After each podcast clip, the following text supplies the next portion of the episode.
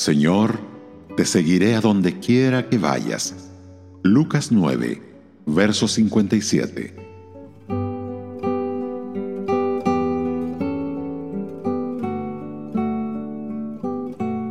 Algunas veces pienso que hablamos y cantamos con demasiada ligereza acerca del señorío de Cristo, del compromiso total y de la rendición absoluta.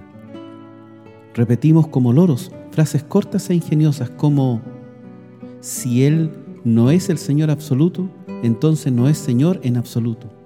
Cantamos, todo a Cristo yo me rindo, lo que tengo, lo que soy. Actuamos como si el compromiso total implicara solo reunirse en la iglesia. No es que no seamos sinceros, sino que no nos damos cuenta de todo lo que implica. Si reconociéramos el señorío de Cristo, estaríamos dispuestos a seguirle en la pobreza, el rechazo, el sufrimiento y aún la muerte. Un hermano lo expuso de la siguiente forma. Algunos desmayan ante la vista de la sangre. Un día un joven entusiasta vino a Jesús con los propósitos más excelentes en su corazón. Señor, dijo, te seguiré a donde quiera que vayas.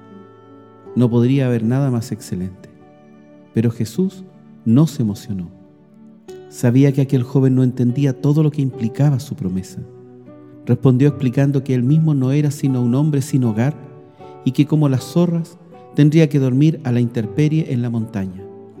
Le mostró la cruz con un poco de carmesí sobre ella y frente a esto, aquel que estaba tan ansioso cayó en una palidez mortal. Suspiraba por sus bienes. El precio era más alto de lo que estaba dispuesto a pagar.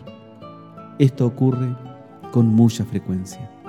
Algunos de vosotros no estáis en la batalla, no por falta de atractivo en el llamado de Cristo, sino porque teméis una pequeña sangría. Por lo tanto, dicen gimoteando, a no ser por estas infames pistolas, yo habría sido soldado.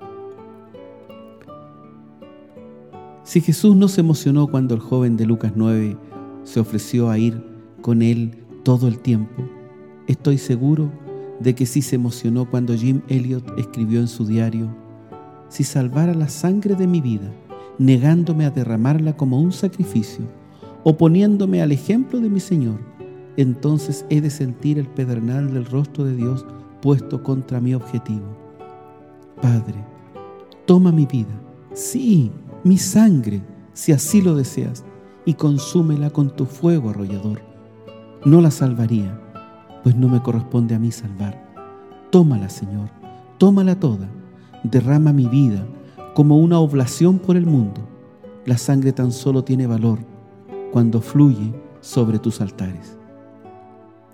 Cuando leemos palabras como estas y recordamos que Jim derramó su sangre como mártir en Ecuador, algunos de nosotros nos damos cuenta de qué poco sabemos de rendición absoluta.